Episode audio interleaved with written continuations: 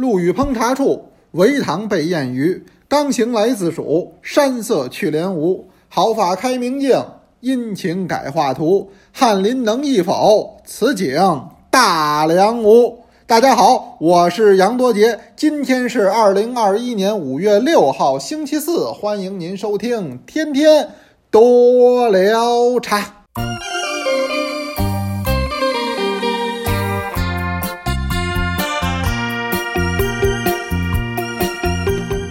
哎呀，今天先得跟大伙儿说一下，咱们这个五一小长假这就算结束了，是吧？五月一到五月五，这一共是五天，您看这都捂到一块儿去了。那么今天是五月六号，那要不出意外，诸位啊，您已经回到了您紧张而忙碌的工作当中。昨儿个呢是周三，但是呢，按照咱这二十四个节气来讲，昨天又是立夏的节气。我在这儿再次跟您强调啊，很多同志认为这个二十四节气啊，它是阴历的，那是不对的，它是太阳历，哎，是阳历的。立夏呢，不是五月五啊，就是五月六啊，这两天其中之一。今年是五月五立夏。那么这个立夏呀，代表着什么呢？那立就是开始，夏是季节。那所谓叫立夏，这说的就叫夏季正式开始。我看还挺好，为什么呢？因为诸位您呐。订的茶人服也就在立夏的前后，陆陆续续您就要收着了。哎，今天咱们打卡这话题，您就说咱这茶人服您收着没收着？您穿上没穿上？您收到了吗？为什么呢？夏天才穿茶人服呢？咱那是个短袖。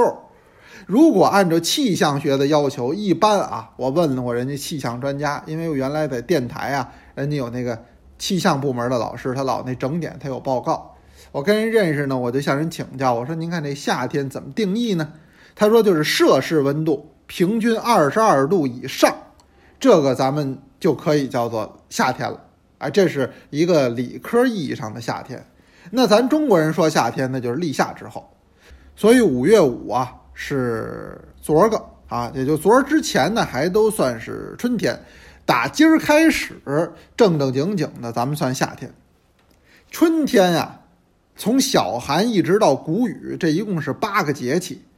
八个节气，原来我给您讲过，一个节气有三候，五天是一候，三八二十四候，每一候要开一种花儿，二十四个候就开二十四种花儿，这叫什么呢？叫花信。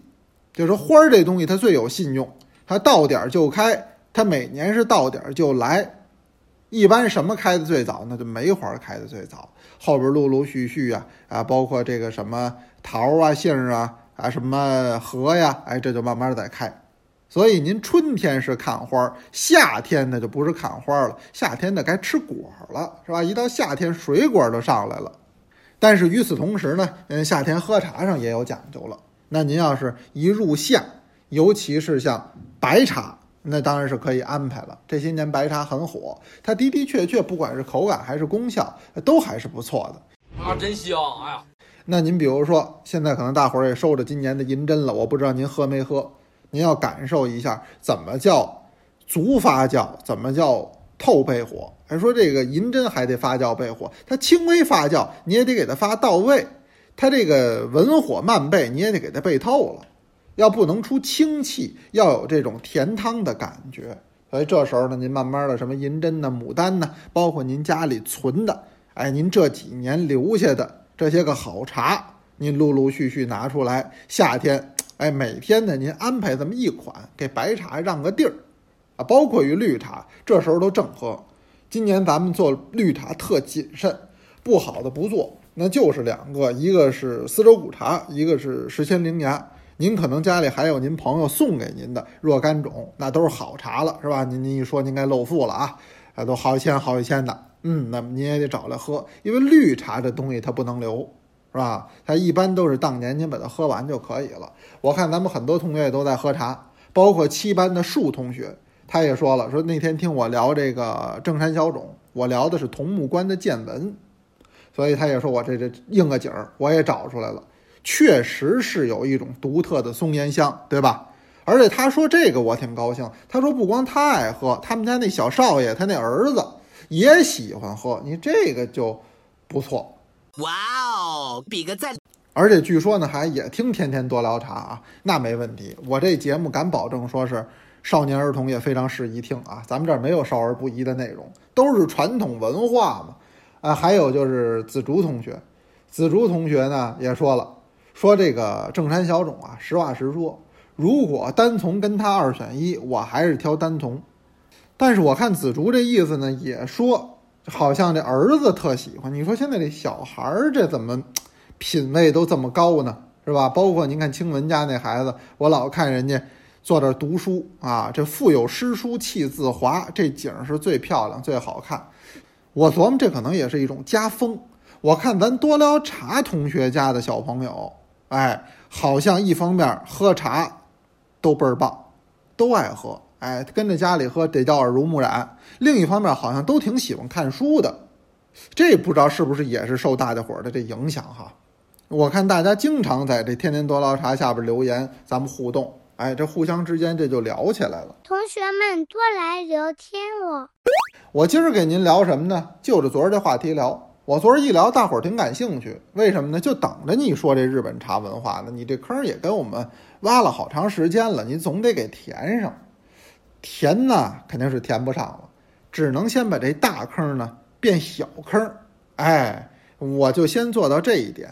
说大坑呢，咣当您就掉下去了；那小坑呢，小坑您走过去吧嗒您就摔这儿了啊，就这么点区别，都够坑人的哈。那是咱这茶文化就是坑啊，这您掉这坑里还想出来，四个大字儿送给您，叫痴心妄想。您呢，您踏踏实实跟坑里待着吧，我也跟这坑里蹲着呢，我蹲好多年了都。今儿接着给您聊这个日本茶文化，同时呢还得说，就是咱们。五月十五号那天是个星期六，啊，双休日。星期六的下午两点钟，我们多聊茶半年多以来要再一次跟大伙儿见面了。换句话说，要办线下的活动了。这一次活动在哪儿办？就在北京市的城中心，谁到这儿都特方便。这地儿叫琉璃厂中国书店三楼。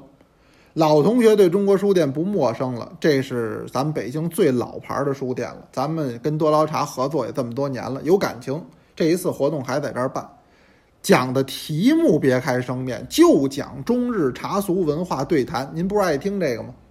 那而且这次还是俩人讲对谈嘛。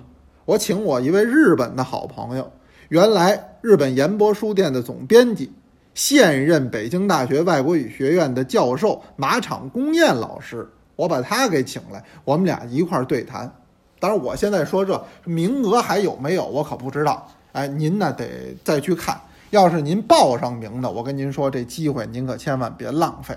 哎，您一定要来，咱们大家伙儿见见面。而且那天我还说好了，现场咱们等都讲完了，咱们热闹热闹，咱们游戏游戏，干嘛呀？我要在现场组织，这叫百人读茶师。原来有同学参加过，在北京、在上海我都组织过，回来都说比唱 KTV 都过瘾。这是咱多捞茶一保留活动。您搁家里读，您没有这么痛快；您一百多人陪着您读，那感觉不一样。那茶是真能叫读到心里去了，那现场的气氛太棒了。来感受一下。九日雨露处士玉饮茶，唐·皎然。九日山深院，东篱菊叶黄。俗人香？嗯。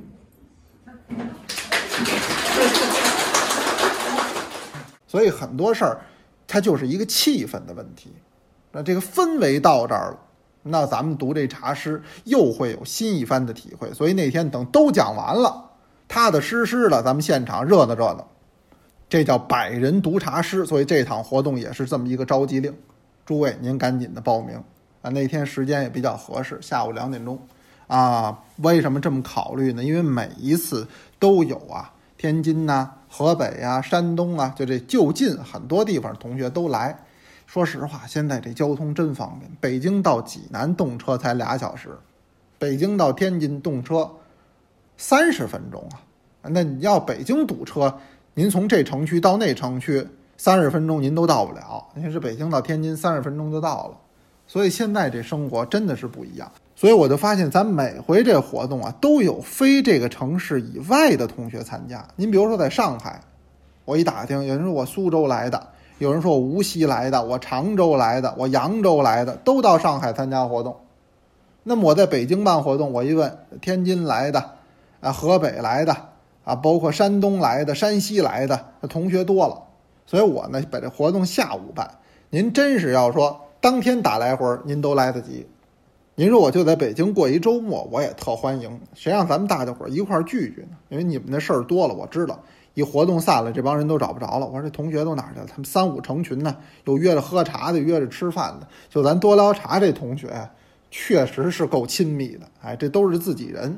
所以这一次我提供一个机会，也是大伙儿一块儿聚聚。好想你，好想你，好想你，好想你，是真的真的好想你，不是假的假的好想。我今天给您说什么呢？我今天还给您说这日本茶文化，咱再讲一期，咱算讲一个专辑。哎，昨天讲的是日本茶祖，谁呢？是荣西禅师，荣西是他的法号啊。那么今天还给您讲这个嘛？就着他这话题，咱接着往下讲。今儿这题目也好，今儿叫什么叫日本种茶第一人？这日本种茶第一人是谁呀？您甭着急，您听我慢慢给您说。话还得打荣西禅师这儿说起。昨儿听一回了，昨儿您要没听，您先给补上，您再听今天的啊。这是连续剧，您得先把前面这集给补上。荣西呀、呃，生于中国的南宋时期，就是折合一下啊，这不同的空间，但是时间上它就相当于咱们南宋时期，比这个苏轼啊，比王安石啊，啊，比这个欧阳修啊，比梅尧臣呢，那小不少呢，差着辈儿了。但是跟什么陆游啊、朱熹呀、跟这些人呢仿上仿下，年龄上比较相似，但没见过啊。他们就是同一个时间下、不同空间下成长的人。这荣西真的和咱们这陆羽有点像。陆羽是中国的茶圣，他算日本的茶祖，都有开天辟地之功。关键这俩人还有哪儿像呢？就这身世上都比较像。荣西呀、也有点不幸，这陆羽很不幸了，这您都知道，这小弃婴。今天的话说，小孤儿，这个不要说在唐代啊，那就是今天大家伙儿也觉得这孩子很惨的啊，就是今天这是社会福利保障制度都很好了，你也会觉得这孩子很惨，很不容易。那您甭想唐代啊，那那那可能随时就死了。这陆羽竟然活了下来，后来又长大成才，这太难了。荣西也有点这意思，为什么？据说啊，这是据说，他生下来刚三天，这母亲就不要他了，不给他吃奶。你说那会儿也没有是吧？外国进口的奶粉，高档的品种都没有，你这个不哺乳，这孩子不要死吗？那说为什么不给这孩子吃奶呢？他那会儿那人他落后，他迷信。这个荣西他是个早产儿，应该是怀胎十月一朝分娩呀，他这不足月儿，北京话说就叫不足月儿。那不到十个月，这孩子就出来了。那这一下呢，咱们今天懂，这就是早产了。这孩子你其实应该格外的关照，他肯定更缺营养。他不足月儿的孩子，他能不缺营养吗？但当时人不懂，那不仅呢，你不给他增加营养，那意思还不管他，说这叫不祥之兆，就说这个孩子早产不祥，那那亲戚啊、朋友啊，包括那邻里啊、哎，有有那个张家长李家短仨蛤蟆五只眼，有那闲人呢，他传闲话，我做了坏事，我做了大坏事。所以这母亲一赌气，那意思就要不要他。所以你说这孩子生下来是不是就很不幸？荣熙就是这么个出身，而且呢，我估摸着可能就因为他这不足月儿，他这都不够十个月，他就生下来了。这荣西准有点先天不足，因为他被人家曾经耻笑叫什么呢？叫如有辩才，惜身貌矮丑。什么意思？说你这人呐，确实脑瓜很灵，口齿很清，你说一般人说不过你，但是对不起，您呐叫身貌矮丑，个儿又小，长得又难看。您听这描述，这还大概是一早产儿的意思。所以您说这荣西和咱们这陆羽像不像？陆羽也是啊，也是长得不好看呀。所以这俩人还真挺像。但是你架不住这俩人都努力呀，哎，后天人家努力，那最后荣西成为了不得了的僧人，那是高僧大德，两次到中国的南宋啊学习佛法，尤其是他二次到天台山学佛法，这在回国以后，荣西的这个影响力，他的这个地位那就大了。昨儿我给您讲这荣西呀。给这镰仓幕府的将军上了这么一碗茶，将军头天晚上喝多了，还有点宿醉不清这意思，往这儿一待呀就是难受。那么荣西呢，给他把这茶一上来喝了以后，神清气爽。那将军打这儿往后要爱上茶，日本茶要开始生根发芽、开花结果，这就打这儿来，他要在武士阶层上慢慢的影响力加大。那这是后话了，但是有同学昨天问了个问题，这说明您思考了。他问什么呢？他说：“荣西给这个幕府将军喝的这碗茶，是他从中国带回来的呀，还是日本自己的呀？换句话说，他喝的是中国茶，喝的是日本茶呀？这问题问得好，妙啊！我们先看一下荣西是什么时候去的中国？他两次去，二十多去了一回，四十多去了一回。咱们就说他后边这回四十多去这一回，昨儿我给您讲，在中国待了将近五年的时间，学习佛法，也接触到了茶学，所以他回日本以后，那么既传播了佛法，也传播了茶学。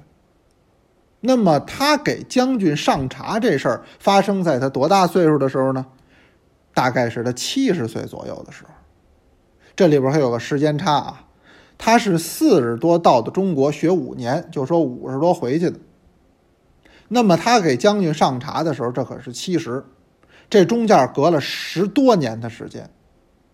那那会儿您知道喝的一水是绿茶，如果这茶是他从中国带回去的，哎呦，那将军喝的那可是正儿八经的老绿茶了。说这老绿茶能在味儿上吗？我估计够呛。所以由此就能推断，这应该不是荣西从中国带回去的成品茶。说那怎么喝得着啊？那没办法，荣西呀，他还带回去一样东西，就是茶籽儿，就是种子。他把这种子也带回到日本了。您这么算，这时间合适？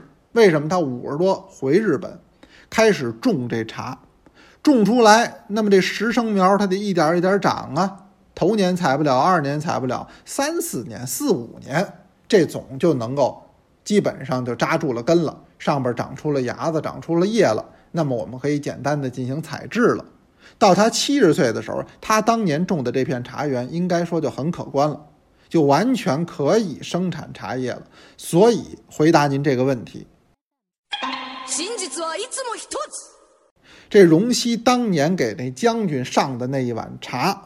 应该是本土的，也就是说日本自己产的，所以我才说，我说这荣西呀，他叫什么呢？他叫做日本种茶第一人。他不光是把这喝法、把这讲究引回去了，你光有这个不行，没得喝也不行。您不能老靠进口，这更不灵了。日本的这个纬度和中国一些产茶区有类似，他还真能种茶。所以他把这种子带回去，这茶也种成了。日本呢，这茶文化能够慢慢的扎根，能够开花结果，能够孕育出自己独特的这么一种日本茶文化。这到时候您五月十五，您听我们给您聊。他之所以能有这样的一个成就吧，重要的一点就是他很早就实现了茶叶的自给自足。如果这一点做不到，换句话说，就是说本土上如果一直不能够出产茶叶，完全要依赖进口，那你想自己孕育出一种茶文化，这是很难的，而且茶的价格就会太高，那普及起来就会更难。所以上一次那个红人茶风，就是嵯峨天皇那会儿，为什么没普及开？重要的一个原因，它就是这一点，这就是什么都得靠进口。一旦两国关系不好呢，一旦这海上有点风浪呢，哦，那你这茶就来不了，你这茶器具都来不了，那你这还怎么玩啊？他玩不了了。所以荣西的功劳之一呀、他就是把茶这个喝法，或者叫仪轨，尤其是寺院茶的这套东西带回去。二一个，昨儿给您讲写了一本书《吃茶养生记》。三一点太重要了，就是种茶。他还不光是自己种，他还发动身边朋友种。这个荣西回国不久啊，他去拜会了当时日本佛教界很有名气的一个人。这个人比荣西当时在僧人中的影响力要大，叫什么呢？叫明慧上人。上人当然就是对这个僧人的一种尊称了，哎，就跟大师傅啊、跟法师啊这个道理差不多。这个明是光明的明，慧是恩惠的惠，明慧上人。